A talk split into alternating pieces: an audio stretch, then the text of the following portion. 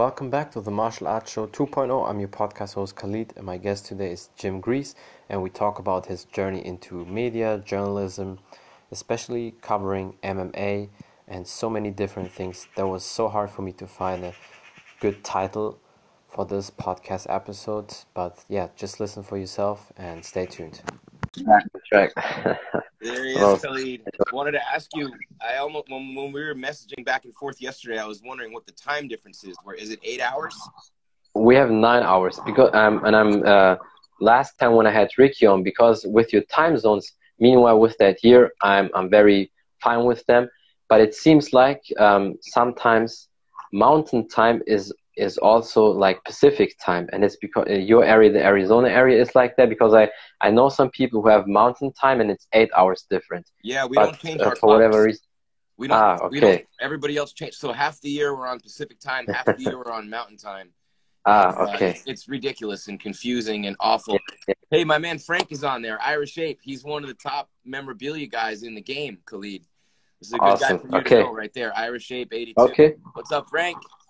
What's Okay. up, Awesome. Then What's up, Tyler? he- My buddy Tyler's on too. He's Awesome. the GM of Yeah. um, a place called Knockout Fitness. He's an athlete, bro. That's cool. Tyler's well, then. I will definitely reach out to all of them.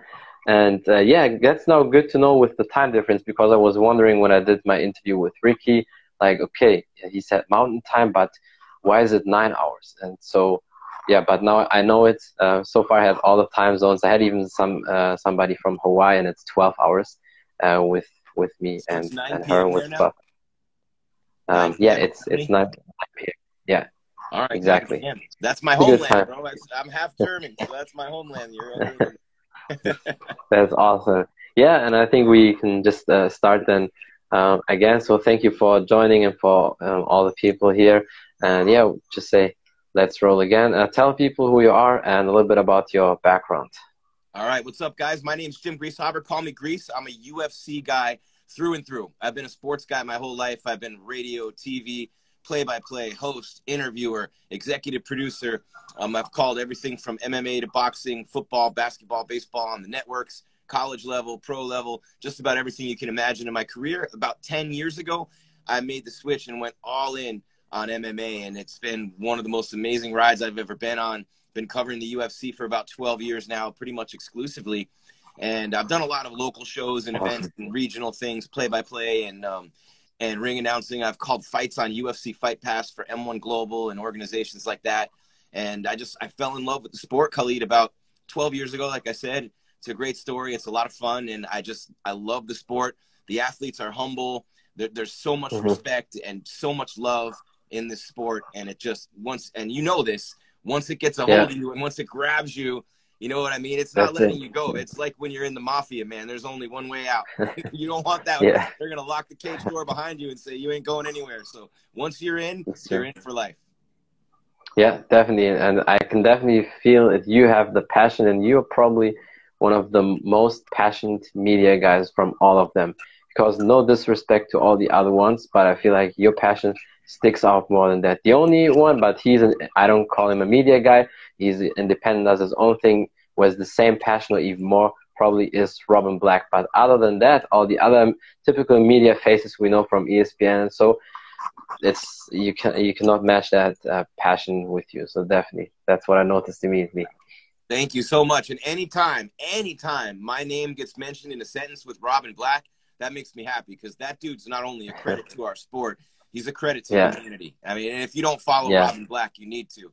He's inspirational. Hundred percent. he, he- he's he lives his life with compassion and caring, and he wants True. to make the world a better place. And for those of you who might not know the name Robin Black, those little one minute breakdowns with bink, bink, bink, That's him. Yeah, they're the best thing in the world. I love those things. They're great. So yeah. That that's so that's so cool, and that's why um you know I thought immediately about Robin Black because you two guys have a crazy passion for martial arts in life, probably in general, but for martial arts and you know how you dig deep in the research and uh, doing the interviews and everything. It's it's perfect. And I also think you both have a remarkable voice. Robin Bla- Robin Black has a specific voice. Um, you cannot really describe it. It's, it's like a voice. It, it sticks in, in your head, and you as as well. So I don't know what voice coaches would say about your voice, but I definitely say your voice is is awesome. And people sometimes say that about me. They say I have a you know great voice for a podcast. Some people say it's very soothing voice. Well, I don't know. yeah, you're like the guy who does the sleep meditations. You could probably do those on YouTube. ASMR. Like eight hour sleep. You are sleepy. You are yeah, yeah, yeah. But I, we were talking about this yesterday, Khalid, when we weren't on live. And I was talking about when you come to the states, how much the girls love that accent. And you're you're a big hit over here. I bet every time you come to the states. Thank you. I appreciate it. Well, I don't know what it is. Uh, first of all, I always thought, you know, my accent is, uh, it could be embarrassing. But then at the same time, I think, you know, my basically uh, native language speaking uh, guy, Arnold, his accent is crazy because he has, he also speaks German and Austrian and he comes really from the mountain, like in a village. And that accent will never leave your life. and so, but people still uh, love him. And I guess, I don't know. There's something specific about um, accents, and I don't know why girls uh, specifically like that. Maybe you can explain a little bit better. But it seems like yeah, a lot of uh, American ladies always said uh, my accent's kind of cute. But uh, yeah, it's good to know. Um, um, welcome to America, land of the free, home of wanting everything we can't have, or something new and different. You know, we love That's that probably the the case. states. But no, it's great. I can't wait to get over here, man, and we can all hang out. You know, me and you and Ricky and 100%. have fun and have a good time here in AZ, or maybe even take in a fight in Vegas. But yeah, man, it's a big hit, man. You talk to some girls at the bars here, you're good to go. And you got a great wingman. Yeah. I'm not gonna lie, you got a great wingman. Hell, you got two of them. And MJ's probably better than all of us because who's a better wingman than a girl, right? Than a woman. Yeah. Yeah. Uh, yeah, I definitely think so. I appreciate that. But another thing also, one thing is the confidence, and you get that through martial arts. I can definitely say I had never confidence issues because of martial arts. I mean, I started uh, as a kid, then I had a little gap. I, I played football. For us, uh, it's football. For you, it's soccer, like every European kid. And then with 14, again, martial arts. And the good thing is, and I'm very happy that that happened, because my uh, Muay Thai coach, that's the first uh, martial arts I did, um, is Moroccan. So, and my family is from Morocco. That means you cannot skip the training because my dad would then call him and ask uh, if I was at the gym or not. So, uh, and you know how it is for teenagers. Sometimes you, you feel like you want to skip the training, you, you just want to hang out. But Yeah. for me, there was no choice, and that's why it was perfect. And then two years later, I joined, like I said yesterday, also Taekwondo, and my Taekwondo coach was in the first Olympic Games in '88. And I feel like with that, that's probably the only time where I can say in my life I had luck to have great coaches, and we all know how important it is to have great coaches. How come Taekwondo is sort of like the forgotten sport in mixed martial arts? I always wonder that, and I've never asked anybody. Mhm. How come people Yeah. kind of almost, I don't want to say they look down on Taekwondo, but, you know, when you talk about Taekwondo in the world of MMA, people talk about Muay Thai and kickboxing, boxing, Yeah, wrestling, yeah. and jiu-jitsu Mhm. so much more. I always wondered why. Yeah. Yeah, I have uh, two answers to that. Well, one answer is always if you think back of the history, if we just for a quick moment forget UFC and MMA, martial arts always comes in waves and hypes. In the 70s was probably Kung Fu because of Bruce Lee, kind of in that, uh, That's the Region and then- Kung Fu, yeah. yeah, definitely. And then in the 80s, it was karate because of Chuck Norris, Michael Dudikoff, and these guys, Jean Claude Van Damme. Then in the 90s and in the early 2000s, if you remember, it was Muay Thai because of the Ong Bak movies. And now it's MMA because of the UFC. So I think that was one thing. And there was never a major star who did Taekwondo and, and was in big movies. Then people know, oh, he did Taekwondo. That's Scott Adkins. I don't know if you know that action guy. He I've interviewed him. I've interviewed yeah. him and Jesse Oh. Johnson when Triple Threat came out. Oh my god. yeah.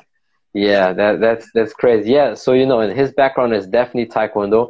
You can see that. So I think that's why, and uh, hardcore UFC fans they know guys like Anthony Pettis. They have a Taekwondo background, and they and Barboza because that spinning back kick is one million percent Taekwondo Mhm. kick, and Joe Rogan.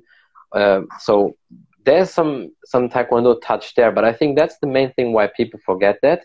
And Robin Black also explained it very well because he also came from Taekwondo and was even on the edge to get in the Canadian Olympic team for Taekwondo. So many people don't know that because he's re- very, very good with kicking in Taekwondo.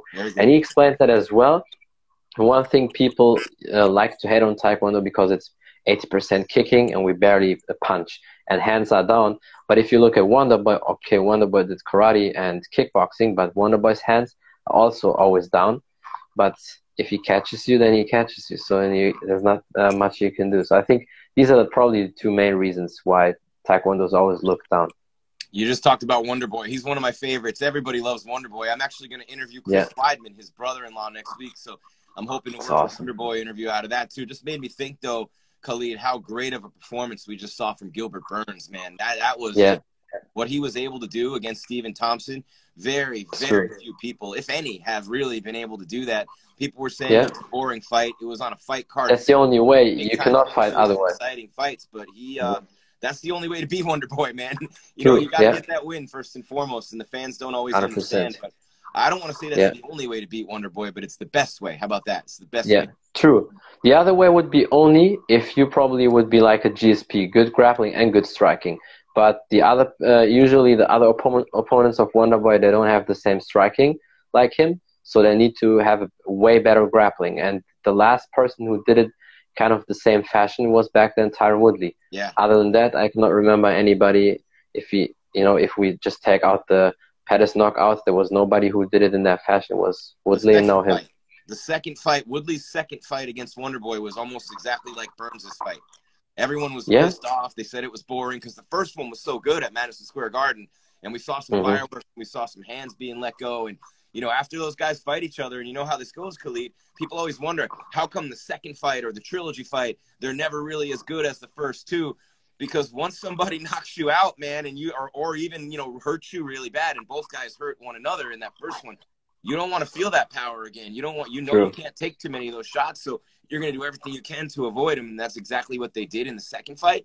And then exactly what Gilbert Burns did. I thought that was a brilliant performance by Burns. And you know, after the Kamaru Usman loss, where Kamaru's just a beast, you know, and maybe the yeah. best fighter in the world right now, Kamaru Usman, the welterweight champ of the UFC. But people were were wondering after that fight, you know, will Gilbert Burns bounce back from a brutal loss to an overwhelmingly yeah. dominant champion? But people forget Burns had Usman really hurt. He had him rock big time That's true. one. And so out of all yeah. the guys in that division, he's fought Kamaru the best when you think about it. So Kamaru Usman, yeah. you know, you, you want to see the rematch against Leon Edwards, whoever else you might want to see him fight. Colby Covington, obviously, again, that rematch would be great to see. But Burns and Colby would be a great fight too. That division's pretty stacked. I think that was a really impressive bounce back performance by Burns. Yeah, hundred percent. And for Wonderboy, I feel a little bit because I think the only chance for Wonderboy to to get a title shot because he's so amazing and his dad as well. When I had him on the podcast, it was just a joy. And if you want to interview his dad, you should definitely do that because Papa Rich, and that's what they call him, Mr. Ray Thompson. He is just a legend and a treasure of martial arts. So, and he's happy when people ask for interviews because he barely gets them. And I'm surprised people probably are afraid to ask whatever. But I think for Wonderboy, the only chance, unfortunately, to get another title shot is if he sticks around like Glover Teixeira until 42. Because I have a feeling the UFC, they don't want to, you know, they, they don't want these old guys and so they don't want to give him a title shot. And Wonderboy has only a chance if he, you know, stays there for another four years and beats everybody. Then one day, uh, UFC they can say, okay, now we need to give you title shot. And I feel it's with Glover the same because Glover also sticked around, and a lot of people. John Hackleman told me that when I had him on the podcast, Glover lost basically three years with the paperwork and stuff like that when he had these issues. And so the UFC knows about that, and he finally gets that shot. So I feel a little bit for him. Yeah, and, and I, I was a little bit down on that too for Glover to come back full circle. And, you know, Jan Blachowicz to me is an uh, incredible champion. I got the chance to interview him last year in Albuquerque awesome. when he fought Corey Anderson and knocked him out just on fire. What he did to Reyes, what he did to Adesanya. He's a great, great champion, and I don't think he's going to lose for a while. And you have some pretty good fighters in that division who are working their way up, but really no one who's ready for an immediate title shot in my mind. I still think at some point Yuri's going to win. I, I, like Yuri. What do you think of Yuri Prochazka? I like yeah. Yeah, he he's awesome. Yeah, yeah, definitely. He's basically, if you want to say so, my neighbor because the Czech Republic is basically next door to to Germany, and yeah, he's definitely a good prospect. But I'm happy that Glover finally gets the title shot because I'm happy first of all for him, but also for John Hackman because for people who don't really know John Hackman, he might look very intimidating and you might be afraid of him because of his left hooks. He's the king of the left hooks. But, and he was Chuck Liddell's coach as well, so you need to be tough and rough. But yep. he's such a nice guy, very great, a lot of insights. Yeah, yep. definitely. That's my that's home why state. I think Connecticut's my home state, Khalid. So oh, it's, it's cool to see high level athletes training there. But yeah, I, I'm I'm not I'm not unhappy for Glover.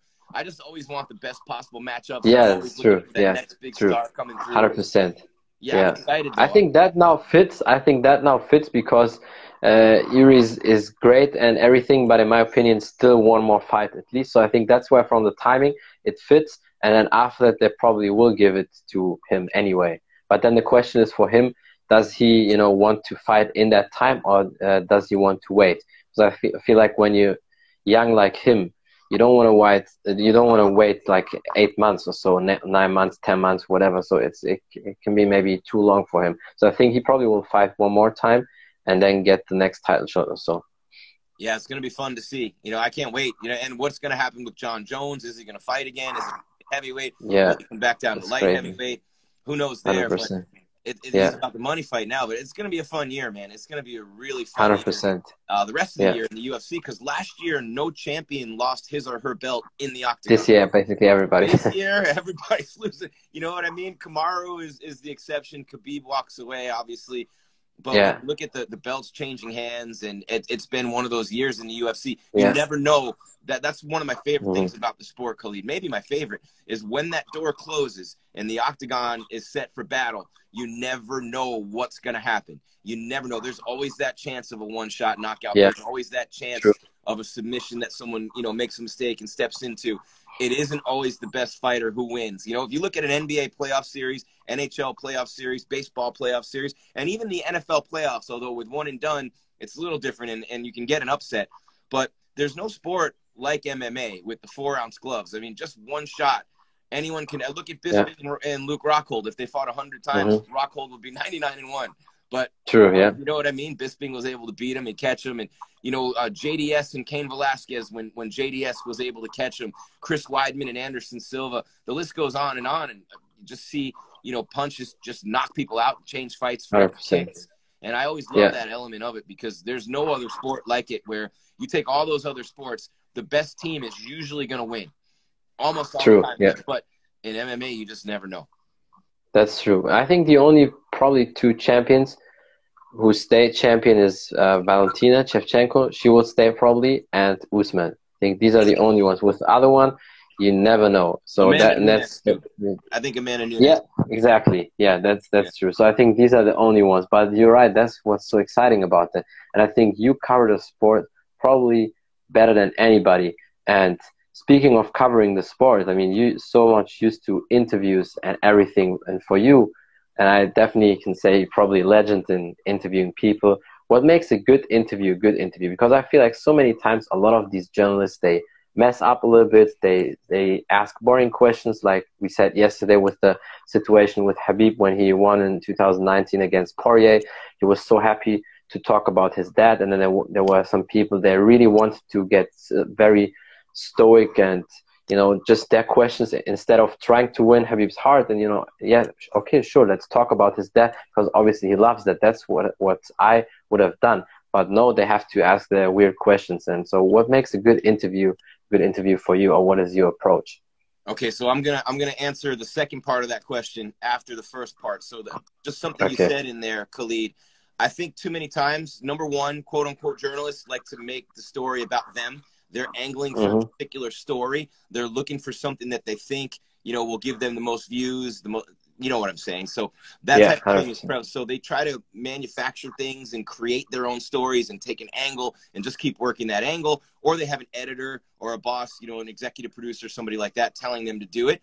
They're not really looking for the human element of the story. Me, I mm-hmm. look to, I look to touch humanity. That's what I do. I try to inspire. Everyone. Yeah. My purpose in life is to inspire everyone I come across. But I try to bring out the human side every bit as much as I can. So I want to connect with these fighters and anyone I interview, anyone I talk to, on a human level. I want to connect spirit to spirit, so I know what makes you tick, so I can help you bring that greatness out to give it to yeah. the audience because that's what the audience is there for. They're there to be entertained, right? But at the same time, 100%. if you give them something that they can use and they can apply to their lives and they feel like they can have that common ground and that connection to the fighter, the great fighter that I'm interviewing, then that's a big win because everyone wants that connection. That's why there are fans. Fans have a connection yeah. to that fighter.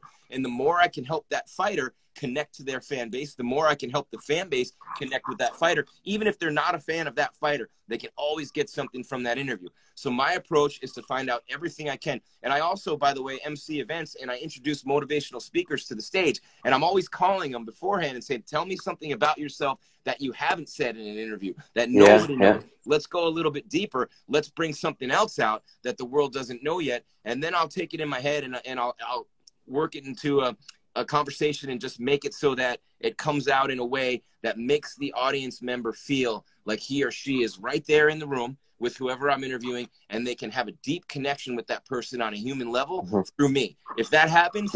I've done my job. But the most important part of an interview, the most important part is listening.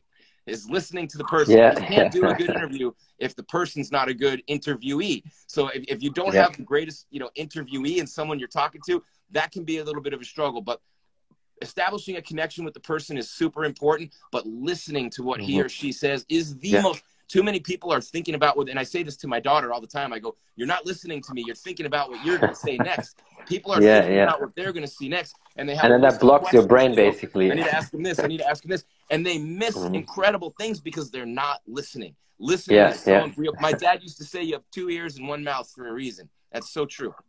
That's that's smart, yeah. And I think that's absolutely because I think when you try to find something what you want to say in that moment, your your brain activity is blocked, and then that's when some people they have the skills to do both. For um, maybe that's that's a little gift they have, but most people that's when they say, "Oh, can you repeat that question again?" And uh, most times it's like because they need some time to to think because they didn't really listen. Sometimes it's because they couldn't hear it, but in most cases, I think when they say that they, they need some time because they, they couldn't really think about that. And that's, yeah, that's why I think you're very good with that because you have a fantastic energy. Like, like I said before, it's probably, it's probably you and Robin Black with that energy. And I also think you mastered the art of winning people because if you know how to win a person, how to win the heart of somebody, then it's a done deal. Then you get everything what you want. And it's not even with a, you know, mean intention you do it out of pure heart because you have that passion, you have love what you do for that. And with other people, you would feel if, if there is a mean intention or just, you know, to make clicks. And with you, it's just the pure love for the sport and try to connect people. And I, I feel like that's why you're so successful. And that's one uh, skill in our time we need. And I said that before also to MJ when we talked. I think communication these days, how to communicate, that is probably the most important skill we need to have these days because so many people can't do it. That's why there's so many seminars, books, and whatever you can find how to develop these skills because a lot of people can't really communicate. There's no doubt, man. There's no doubt, and that's a really important part of all that. And I and I definitely think that when you're talking about people's dreams and people's lives and and what they put everything into, it deserves that approach. It deserves that type of energy, that mm-hmm. type of enthusiasm because these men and women are in the in the cage every single day training for two, three, maybe four fights a year. They're sacrificing so much to chase their dreams, and I owe them that yeah. every time. And, and I owe their fans that. That's all I am. I'm there to make everyone around me better. As a play-by-play guy, your job is to make the analyst better, set them up to be as great as. That was what Goldie and I would always talk about with Joe Rogan. Mm-hmm. And it's easy to set Joe Rogan up, but his job is to make Joe look great. Joe makes it easy to make Joe look great. You know, there are a lot of people like that, yeah, like yeah. being and Felder and Cruz and DC. They're great, right? But when you're doing an interview, it's the same thing. I want to elevate whoever I'm interviewing, and I want to give them the opportunity to be at their absolute best because you never know who's watching, you never know who's listening. They're an individual athlete. Their income is tied to how they interview, the money that they make, their mm-hmm. career path, the types of fights they get, and their path to a title. So much of that is based on how they speak in that interview, and yeah. I, I, don't take that lightly. And speaking of which, while we're here, we have a, a champion watching us right now, Brandon Yandel, the Samurai, my buddy from Arizona. Island oh, that's awesome. UFC Fight Pass this past Saturday night. He won again. Um, he, he is unbelievable, man. I've seen him at middleweight. I've seen him at light heavyweight. Um, he's to tell you about Brandon Yandel real quick. He's one of the top fighters in Arizona, and he's got big things in his future. But I'll tell you all you need to know about him. You know who Tyrell Fortune is, right? Bellator, yeah. heavyweight, great wrestler, yeah, yeah. beast, hits like a truck. Brandon comes up. He he lives down in Tucson, about an hour and a half from Phoenix, where I am. And he comes up and he says, "Hey, brother, I want to hang out with you for the day. You know, maybe we could go to a gym, get some sparring in." So I go to um, Arizona Combat Sports, and I know the guys at all the gyms around here. So I go in and I see Jamison White, the striking coach. I'm like, "Hey, man, um, wonder if you guys have anybody?" And I had texted him that my guy Brandon could spar with, and they go, "The only guy is Tyrell Fortune." So Brandon at the time is an amateur, young guy, you know, and Tyrell yeah. beast in Bellator. Brandon gets in there and starts sparring with Tyrell Fortune. Gave him everything he could handle too for a while, and Tyrell hit him a few times. But you guys know when when you're a big dude and you're a fighter in one of those weight classes, you can get your lights turned out pretty fast. Brandon was so excited sure. for the opportunity to spar with Tyrell Fortune, and he did really well. He held his own. But I'm proud of you, B. I'm proud of you for winning that belt, brother. We talked about that at the event in June. So thanks for being here and watching us. But man, I'm just proud of Brandon Yandel, the samurai, my buddy right there. That's awesome. Then I feel like uh, that's one of my next guests I definitely need to have because if it's such an incredible person, I know, especially when it comes from you, then it's a must have here on my podcast. yeah, he, he'd be a good one. So Brandon, I think you're still there. You gotta you gotta hook up with Khalid, and you see him there, Khalid, the Samurai.mma. Thank you, Brandon, yeah, yeah. for that compliment too. So that's him right there. So reach out to him, and I'm sure he'll do it. Definitely. He's an Island Fights champion on UFC Fight Pass, and uh, you know, sky's the limit. He's got a young kid too and a family, and you know, That's the embodiment amazing. of what we're talking about, the sacrifices that these men and women make yeah. for very little to no money to even get the chance to fight in the UFC or Bellator or the PFL. It's absolutely amazing and awe-inspiring to see the type of commitment and dedication and work and energy they put into it every single day, man. And, and how can I not? How can I show yeah. up and not be at my best for them when they do mm-hmm. what they do? To chase their dreams and entertain us the way that they do. I, I yeah. just I can't even imagine I can't even imagine having any other feeling or thought process than the one that I have. That's that's so important. That's true what you say. And I feel like you have two types of respect. You have respect for the athletes, for the people, but also most important, respect for yourself. That you put yourself out like that and want to do the very best. Because believe it or not, I really think and many people maybe in secret you know they would admit that that some of these guys out there and maybe it's known because not every human is, is great and perfect but they don't you know live to the fullest abilities and don't you know try to do the best they can. A lot of people especially in the media landscape they just live for the clickbaits and the highlights. And i feel like and that's what guys like gary vee always say if you just live like that then no wonder at the end of the day uh, why you will never be very successful. I feel like people always want that one viral video, that one viral picture. That's one hit. Sure, that can happen, but I think always consistency. When you put in the work in the long run, when you build that connection with the audience and all the people, that's the best. And speaking of connection, I remember when I had Robin Black on my podcast, he always said, if you don't give, and it fits to what you say, if you don't give the very best, for your audience, especially for the first ones, for the first people they connect with you, then you're basically an asshole. And um, there's that. It's true, yeah, yeah. Because these are the ones, the very first people who ever watched whatever you did or subscribed or everything. So you kind of, like you said, owe that to them. Yeah, you do, you do, and uh, you know Joe DiMaggio said it decades ago. Great center fielder for the New York Yankees, Hall of Famer, legend. Mm-hmm Joltin' Joe DiMaggio, right? He said there might be someone in the stands who has never seen me play before. And Kobe Bryant took that too. You remember Vanessa at his memorial, his widow. She mm-hmm. said he would say, you know, there might be a kid in the crowd who's never seen me play before. I owe it to that kid, and that kid might only see me once in his entire life. I owe it to that kid yeah. to give him my best night in and night out. And I, and I feel the same mm-hmm. way with everybody putting in the effort that they do. And I see so many quote unquote journalists trying to tear fighters down and trying to start shit with them and and bring them down. And maybe they have a vendetta against them because they turned them down for an interview or whatever but actually doing things that try to hurt a fighter or or damage their career or reputation and things like that. And it's it's rare but it happens. And that's mm-hmm. scumbaggery at its ultimate right there. And i just believe that yeah. we're there to tell a story. It's not about yeah. no one's watching. And and i don't care what you know what i mean? You're, you're not watching my interview to watch me you might watch my interviews because they're good and you want to see how I interview these athletes compared to how other people do. I believe you should watch everyone's interviews with the athletes because you might get something new on every interview, right? But at yeah. the same time, anytime I interview one of these athletes, people want to know about them. People want to know about them. So exactly. I use that my conversation with them and I say, okay, how can I bring the best out of this person? How can I transfer, like a conductor of greatness, I like to say, their greatness passes through me and goes to the audience. Or it comes yeah. from the audience through me to them. And at the same time that energy just keeps moving. Life is energy. Energy is life. Whether it's money whatever it is in life it's all energy. Yeah. i'm interviewing someone and we're communicating the words are energy and we're on the same frequency. When you get on the same frequency as something you want or the same frequency as a person you're communicating with that's when you realize that's where people say, "Oh, it's my soulmate." Or you look at Muhammad Ali and Howard Cosell. Oh, look at the chemistry and the connection they had together.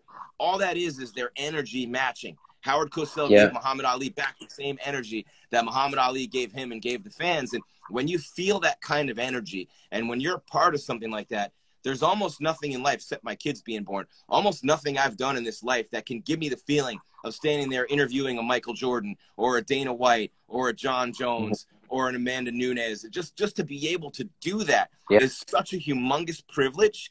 And I think we forget that sometimes. We forget how Definitely. blessed we actually are, and we don't look at it from a standpoint of humility and gratitude. We start to think people are watching me. I'm the story now. I don't care who I'm interviewing. You know, that's the wrong approach. It's always yeah. about the athlete. It's always about the fan. It is not 100%. about me. And as, and as soon yeah. as I take myself yeah. out of the equation, Khalid, 100%, as soon as I remove myself and make it about this person and that person. That's when you win. Yeah. Yeah, and I feel like when you have when you have that approach, the interview or whatever you want to do is always better. And that's what always people in general, when they do their posts on Instagram, when they always uh, think, oh, it's about them, then it will get messed up. And that's why Gary Vee was, again, so good and successful because he always thought about the community first and then later on everything he earns that of course and, and, all the rewards will come to him but always think first to give. And i think a lot of people that don't want to give first they always want to receive first. Yeah and you know what? And one of my favorite coaches just hopped on here right now. Finally got to see him in phoenix. Tony diaz he's at Xtreme Couture in vegas all the time. He's working with the best fighters in the world, from Francis Ngannou to the assassin baby, Brandon Moreno. He's a big part of Brandon's awesome. title run, and he's also related to Nate Diaz. Tony, um, he, he can vouch for this. So many coaches, so many coaches. If you could if you could learn the stories of these coaches, most of them were fighters, some were not, but how much these coaches give of themselves for the fighters and for the betterment of the sport. Tony Diaz epitomizes that, yeah. man. And, and I love this dude. He's a dude who came mm-hmm. from nothing, had some some humble beginnings and some problems as a kid, to, to say the least.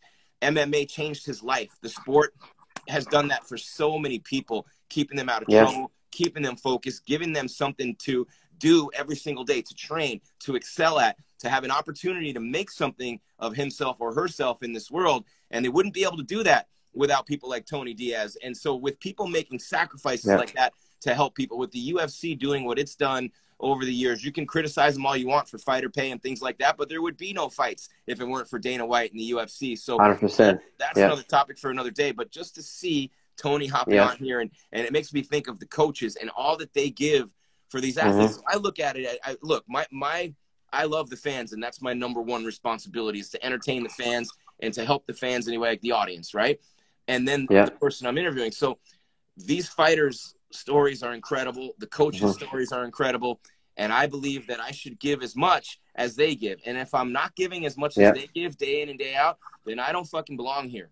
That's my that's my mm-hmm. attitude, and that's my take on it.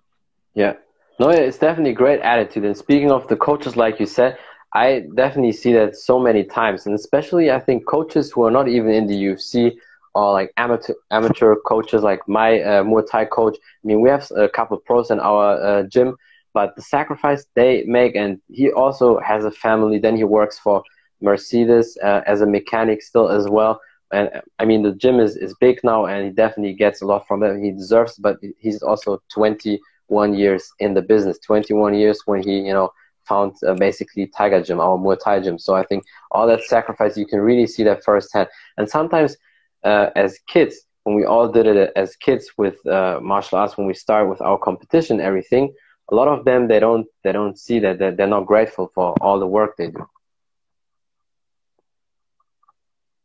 Okay, I see probably. Um, yeah, let's see if he's still there. I just wait a minute, and then after that, probably I try to hop off if it's not working. Okay, he will uh, get back uh, pretty quick, I guess. And then we'll just see. Okay. I'm just waiting. Give us a couple seconds. And then I think he should be back again. Okay, perfect. There we go. We're back again. Sorry, Khalid, that was my fault. I didn't mean to give you a heart attack. That was 100% all good. my fault. No, no. it's all good. Yeah. yeah, but what I just said, I don't know if you heard the last part, is just, you know, with the coaches, all that what they gave for us. And sometimes as kids or teenagers, when we really started out with martial arts and did our competitions, we weren't really grateful for that. You know, all the, you know, the sacrifice, the extra training and everything. And, but if you think back, that's so incredible what they do. And and you see that there are many great coaches, and I think like if we look at the top ten of the coaches, like um, Mike Brown, Javier Mendez, Firas Zahabi, and all these other great coaches who are out there, and obviously from the Jackson Wink squad. I mean, it's definitely incredible, and most of them uh, are or were at least great fighters, like, like you like you said also, and and you can see that I think sometimes because they really know how it is. They really you know felt all that. Yeah, without a doubt, man. And and I, I love establishing and building relationships with the coaches, especially the coaches mm-hmm. who are the specialists in a certain area. And you know, it, it yeah. really does take a village, man. You have a head coach, you have the coaches who coach in each discipline. You have also mm-hmm. you have personal trainers, fitness coaches, nutrition coaches, mental health coaches. You know, yeah, it, it, really does take a village, and I, that's one of the reasons, Khalid, in my life that I've been able to succeed on whatever level I've been able to succeed is because I've constantly done coaching, self improvement, whether it be so things like Tony Robbins or the Landmark Forum. I've had business coaches and life coaches, and I think about it for a champion. Think about how many coaches a champion has in the sport of MMA. Think of how many coaches work with that fighter day in and mm-hmm. day out. Think of how many people, whether it be the therapists and and the massage therapists who work on their bodies and help get them ready, chiropractors. But then you have the yeah. head coach, you have a wrestling coach, you have a striking coach, you have a you know a fitness coach, conditioning coach, strength and conditioning. Mm-hmm. I mean, so many coaches. It takes that to be a champion. It takes having that many people yeah. helping you to be a champion. So I thought to myself, if these guys, these men and women, have that many coaches, how many do I need? Because I need about five times more than they need. You know what I mean? So that, True, just, yeah. we can take a lesson from that from elite athletes because no one can do it on their own. There's nobody alive who yeah. can win on their own. It just doesn't happen. You need a team. Hundred percent. Yeah, that's why Arnold always said he's not self-made because people always like to, you know, promote the self-made, but he always said he's American-made because you need help. And if you just think about, it, you just said now all the champions, how many coaches they have, and these are the normal, regular champions. But if we look at the champions of the champions, like guys like GSP, Jon Jones, you know, the the very best, what people consider them as pound for pound, they have even more coaches. Because if you just look at the list of a GSP, all the people he worked with, and that there you can see what a brain you need to be a head coach. Because Firas Zahabi is his head coach, and he's a young coach, and that's even you know I think better for GSP because they they're the same age. Uh, us, is one year older than GSP, and they they trained together back then. They sparred together at the same time. He was studying philosophy. I think that's why everything what he does is working so great because if you get through philosophy, your brain is on fire. And and John Danaher as well. And that's why that team is so great and strongly connected because when you have these thought process and all these different elements of thinking, I think definitely can help you a lot.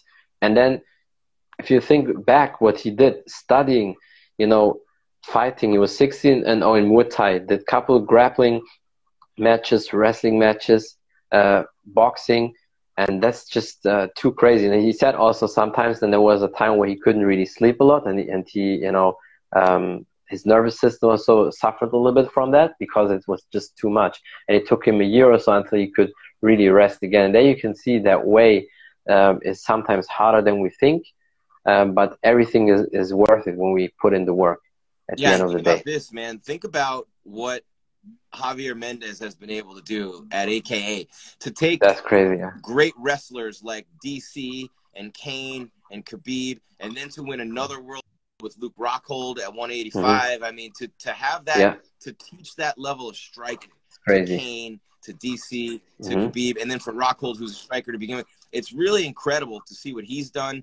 On that run 100%. and see what Jackson Wink did with Holly Holm and Jon Jones, yeah. you know, and all the killers who have come through that gym. It's hard to pick who you think the best coach is. Look what Trevor Wittman's done with Justin Gaethje, 100%, yeah. Curtis Blaydes, right? So when you look yeah. at those coaches, what do they all have in common? And I don't want to leave Mike Brown out. Look what Amanda Nunes is doing. Yeah. But but when you look at what those coaches all have in common, some were fighters, some weren't. Some were successful fighters, some weren't. You know what I mean? But the one thing they all have in common, Khalid, is what? It's simple. They love their fighters. Yeah. And there's nothing they won't do to help True. their fighters yeah. win. It all comes from the heart. Great coaches, yeah. if they don't have this, if it doesn't come from the heart, just like anything, great interviewers, anybody in the world, if mm-hmm. you're great at something, it has to come from the heart and it has to be your Definitely. passion. They love their yeah. fighters as much as they love their next breath. And to me, yeah. I love that element. I love that element of what these coaches mm-hmm. do. For, and I'm not just talking about the head coaches either. They have so much love and so much passion. To me, that's what attracts me as a fan and as a person who yeah. covers the sport more than anything else. Yeah, no, hundred percent. The only reason why, because sometimes people like to debate always who is the best of the best and all that, and all the names we said we mentioned about the coaches, they're all in, in the the one pot of the best. The only reason why I would maybe slightly pick Firas is because he is the only one, Mike Brown a little bit, but he's the only one who has all aspects striking very good and grappling, uh, superior grappling. Because, you know, he trained with John Danaher at the Renzo Gracie gym, and the other ones, they have either one.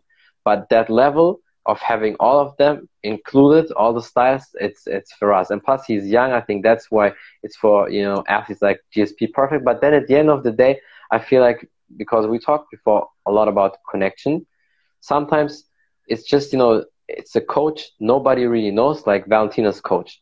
Um, I don't know how many people interviewed him, but for her, he is the perfect coach, and she will never leave him. Why? Because they trained when she was a kid, when she was ten or so. I think that was her coach her whole life, and so sometimes it doesn't need to be the big name. If it's for you the best one, then uh, be it. That's exactly, you know what? Jan Blachowicz stands out to me there too. Remember, he switched gyms when he got to the UFC and switched coaches and teams and everything.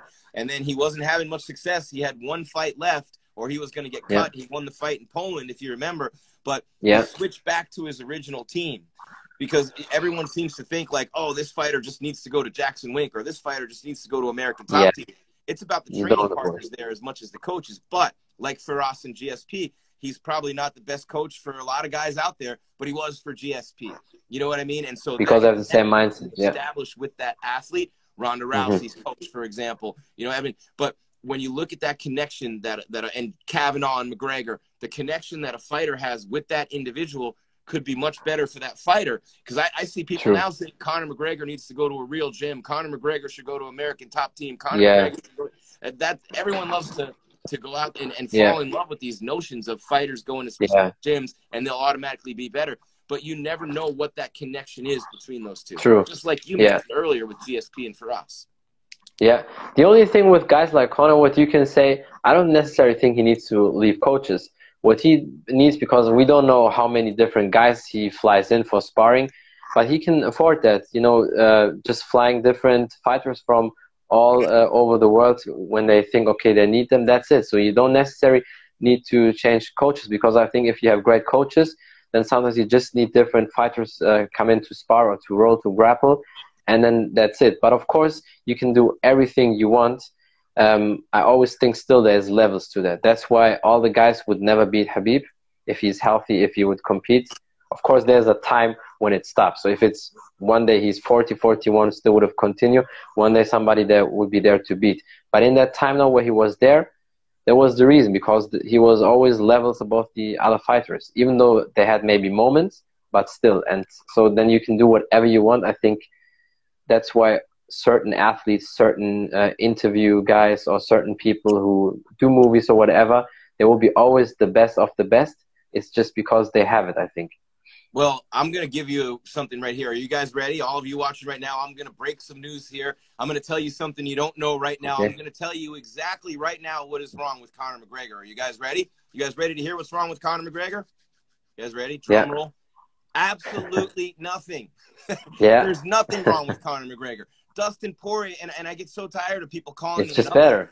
Dustin Poirier is great.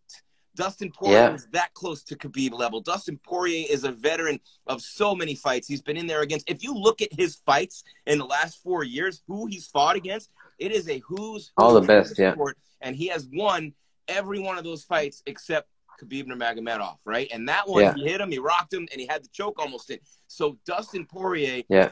being better than Conor McGregor, McGregor rocked him a couple of times in January and a couple of times in this last fight. Poirier's chin held up. There's nothing yeah. wrong with Conor McGregor. True. He focuses on the sport more, yeah. full time. After he heals up, he'll get back in there and he'll have success against almost everybody. Dustin True. Poirier was better on those two nights. Yeah. Poirier was better yeah. in this last fight. It wasn't just the 100%. Yeah, Poirier that's true. Better. But yeah. does that mean Conor McGregor's not good because he lost to Khabib and Poirier? Does that mean he no? That just levels no, Yeah. There's nothing yeah. wrong with Conor McGregor. Yeah. There you have it. Yeah. And that's the same what sometimes guys always said uh, about Khabib. And then when he retired, they realized, oh, he's just that good. At the beginning, a lot of people always wanted to bash him. Uh, people want to bash uh, Khabib for, you know, winning all the time, but he was just better. And it's no shame to lose probably to the greatest lightweight of all times. And so that's why that division is very interesting. But also, I think why guys like him are so special, and it's uh, what we also said yesterday, the same like Muhammad Ali, that, that it factor they call him the greatest of all time also because of the outside action, because that impact they both had on people in the world, other fighters, even if they are better or if they would beat them, I don't think they have the same impact on, on human, on people. And that's why people, you know, call them the greatest of all time. Yeah, no doubt. And, and I have to put Henry Cejudo up there, the Olympic gold medalist and two division champion. And I have to talk yeah. about something that Henry did, and, and I was embedded in his He's camp awesome. for the second Mighty Mouse fight. I was there every day with my guys at Neuroforce One and with Henry and his team at Fight Ready, led by Dave Zowine, all the way down, man, incredible. Andre Hicks, his strength and conditioning and performance coach, all the way down Captain Eric Albarracin, his head coach, with all the coaches who worked with Henry. Inside of a special athlete, there's something that most people don't have, and that means mm-hmm. that yeah. when – you could almost like like uh, Jean Claude Van Damme in Bloodsport when he couldn't see. Mm-hmm. You know, like like just sometimes it doesn't even matter, right? Like you just know yeah. that person has something inside of them to where they're gonna win. They never give up. Brandon Yandel, the samurai, just said Poirier is the best because he never quits. There's a really good you know point there. True. But when I look at Henry Cejudo, okay, and, and Conor's broken leg and Weidman's broken leg, those are devastating. You can't fight with those injuries. But talking about being injured going into a fight or having a, an ankle or a, a, leg or a shoulder or something that's that happens almost every fight you know for true yeah henry Cejudo in the second mighty mouse fight destroyed his ankle in round one and still won the yeah. fight henry Cejudo yeah. against marlon moraes after he obliterated dillashaw he goes up to fight marlon moraes who was killing everybody at 135 before that fight the best in the division, supposedly black belt in Muay Thai and Jiu Jitsu. Henry beat him at what he was good at. But here's the most remarkable thing about that fight: Henry Cejudo, in the in a crease in the wrestling mat in the hotel room Tuesday night leading up to that fight, literally rolled his ankle so severely he couldn't walk for two days, and they thought he might not even be able to fight. Okay, then yeah. in the first round, Moraes is kicking the crap out of him, literally kick, kick, kick, just destroying him. Yeah, yeah. Henry also tore his shoulder in that fight. So he had one foot and one arm. Yeah. And he beat him. And not only did he beat him, he beat him at the areas where we thought Marlon had the advantages, and he obliterated him. You know what mm-hmm. I mean? So to do that on one foot with one arm, there are very few athletes in the world who can do this. Very yeah. few people who can find a way to win no matter what. Jones had to do it a couple times. Champions. True. Yeah. Great champions. Yeah. GSP, whether you agree with the judging or not, always found a way to win. Anderson Silva getting dominated by exactly. Sonnen found a way to win. Yeah. That's what they do. And Conor McGregor, Conor McGregor can make all the excuses that he wants, but he did not find a way to win. When yeah, it's, it's so true. Fair yeah. or unfair, that's the truth. But there's nothing wrong with him. You're fighting Khabib and you're fighting of course. Poirier. Yeah, then you will never win against these guys. And Poirier at yeah. 55, Khalid, is so much different than Poirier was at 45. He's he's a completely exactly. different fighter, 10 pounds heavier. Yeah, exactly. And plus, back then he was getting in his head, and he was very young, like almost a kid in a fight, you know, language to say. And then, of course, because if somebody's in your head, that's it. That affects you. That's the same with Aldo and all that.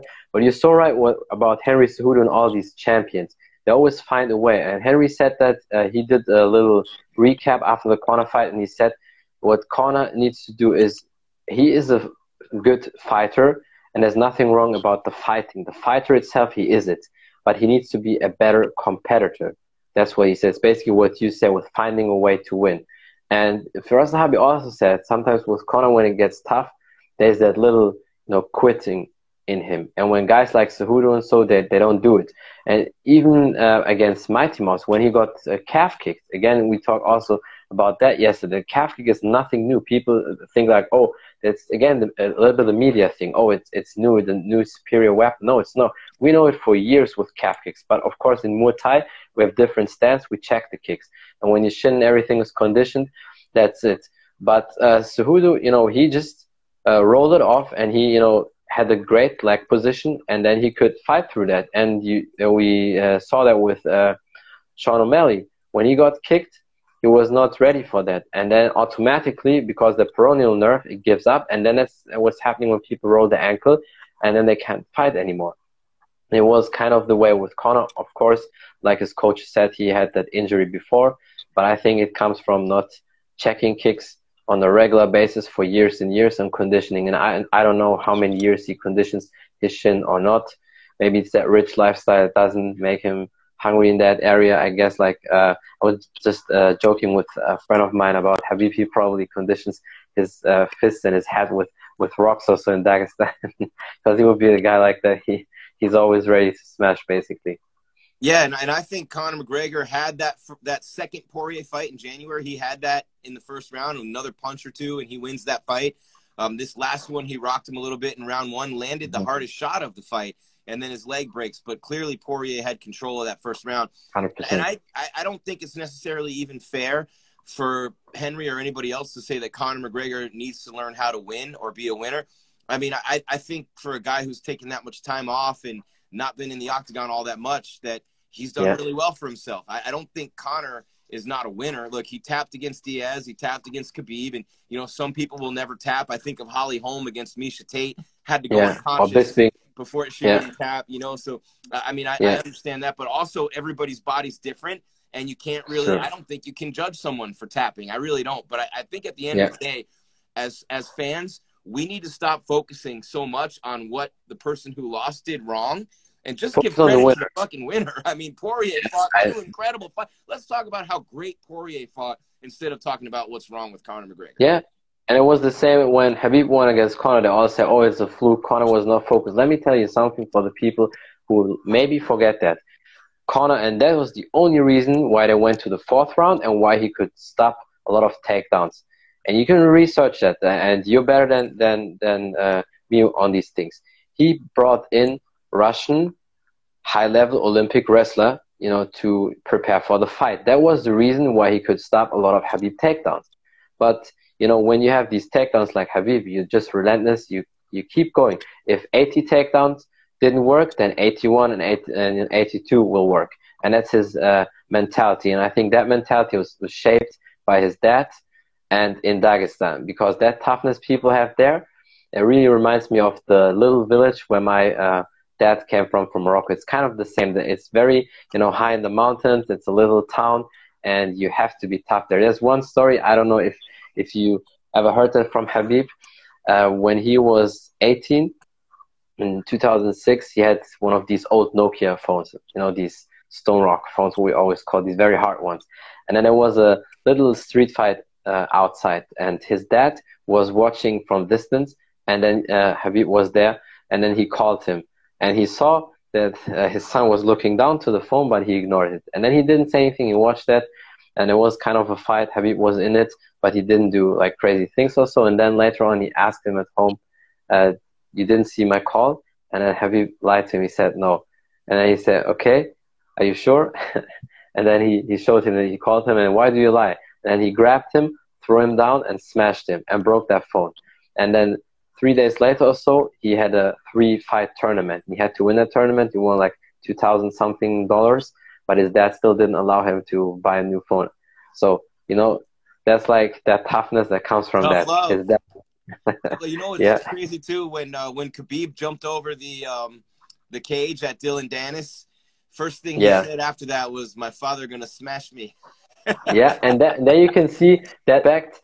You know, he has, and that's a cultural thing from from our cultures. Like a lot of people don't understand that. It's it's just that deeply respect people like him have, um, because people uh, maybe think it's funny, but I definitely know people who get guys who get uh, smashed by their dad when they were 30 or so. I, I think it will, will probably never happen to an American kid or so, at least at that age. So that's why that's that's crazy. no, it's tough. I mean, it's tough to discipline your kids in America. They'll take them away, man. You spank your kid, your kid's going you away now. They'll take them away. I mean, no discipline, spare the rod, spoil the child doesn't exist anymore. All our kids yeah. get participation trophies, and people wonder yeah, why the rest of the world's kicking our ass. It's because the toughness yeah. is going away, and that's a real thing. The masculinity is going away. Mm-hmm. It's becoming a lot more you know, feminine yeah. energy in the world. But at the end of the day, this is fighting. And that True. toughness that you have, you know, Khabib's growing up wrestling bears. American kids are playing yeah. video games. And it's not that simple yeah. try.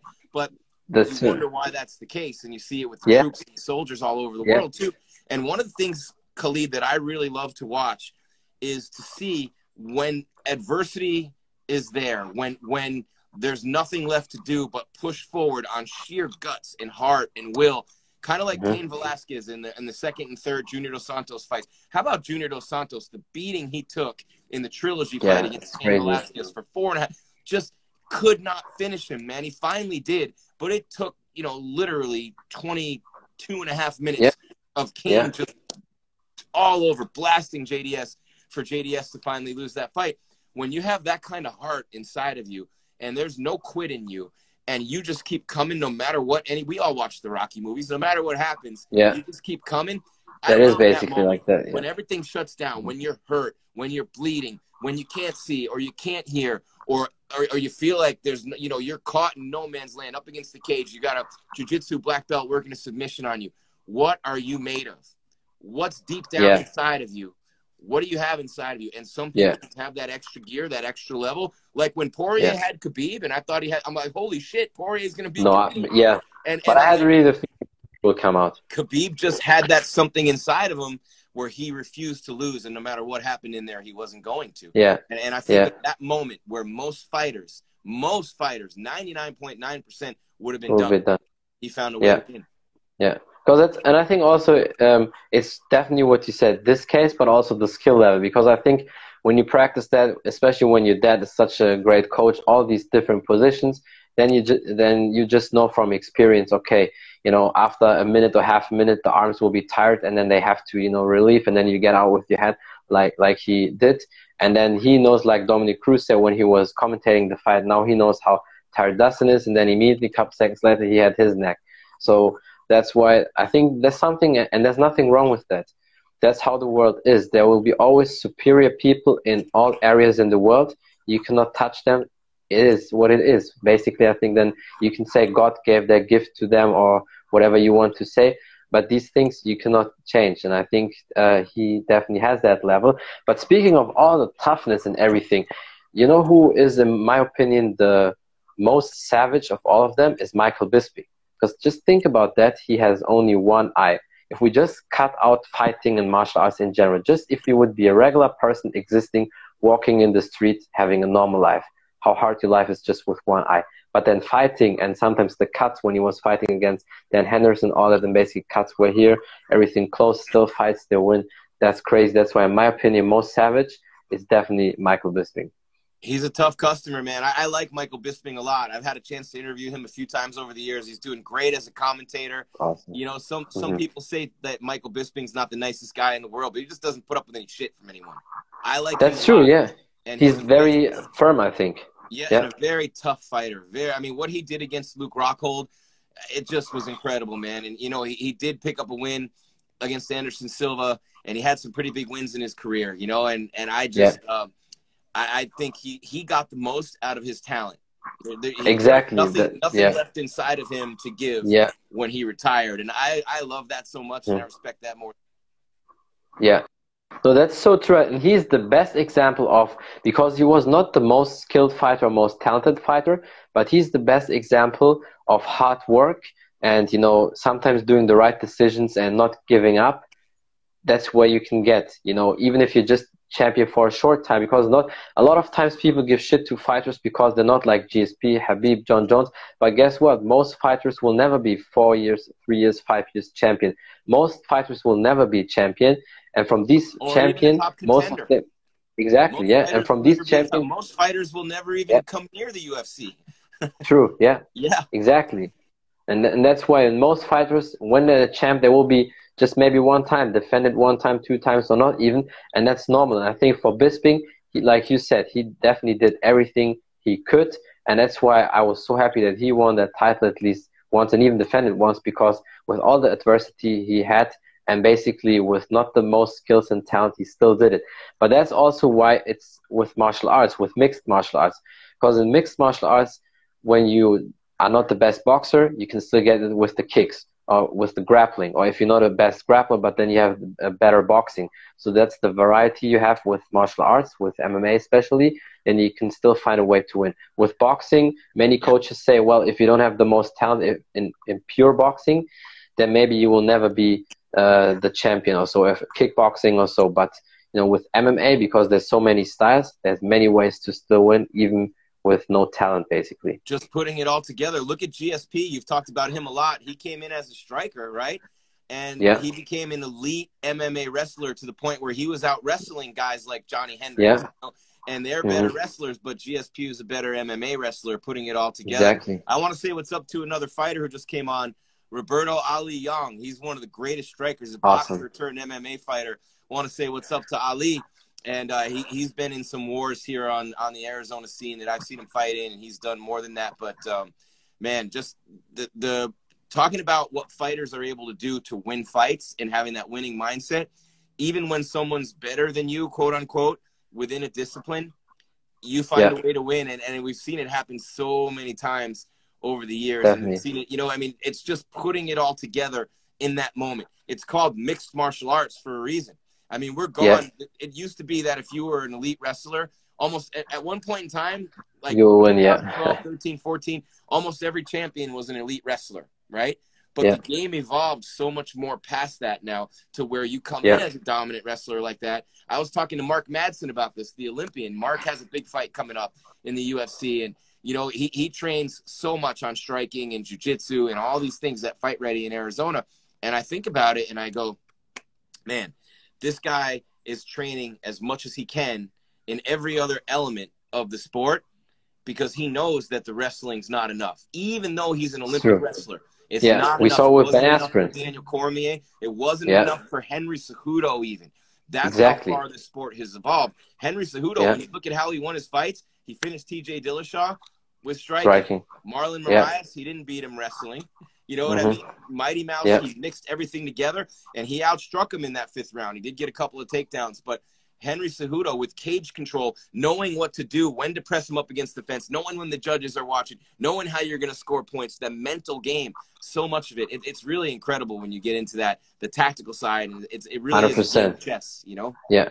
And that's why Khabib is also so great because people always underestimate him. And Javier Mendez said that Hab- Khabib could hang with the eight rounds boxing fighters, amateur or, you know, first pro level. He can hang with them because meanwhile he has that striking. And if you would be only like Ben Askren, no disrespect to him, but we saw that, you know, with pure wrestling only and zero striking, you will, neg- you will not get far uh, in the UFC at least. And that's why when he came to the UFC, I knew he will not be a champion. Not because I don't want it or I wish him evil, but it's just uh, the sports just evolve. And uh, if people can wrestle a little bit and have way better striking, that's it. That's why, in my opinion, because sometimes there was always that question would he beat GSP? Also, never ever.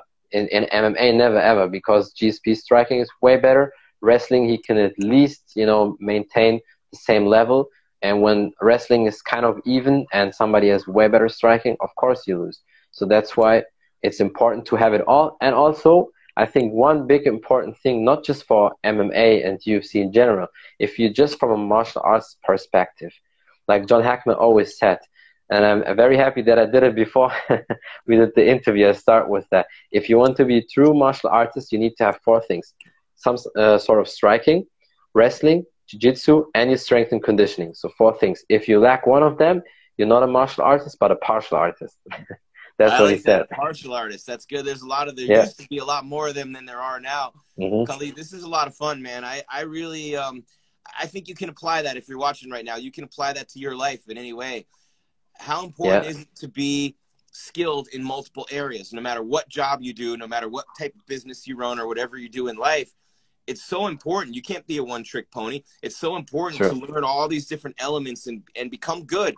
Improve your skill set every single day because you can have all the desire you want. You can have all the passion you want. You can never quit on yourself. You can go all in. All those things are definite musts, right? But if you don't practice and you don't improve your skill set every single day in some way, you're not going to win.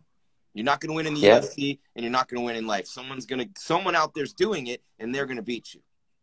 Yeah, definitely. That's so so important.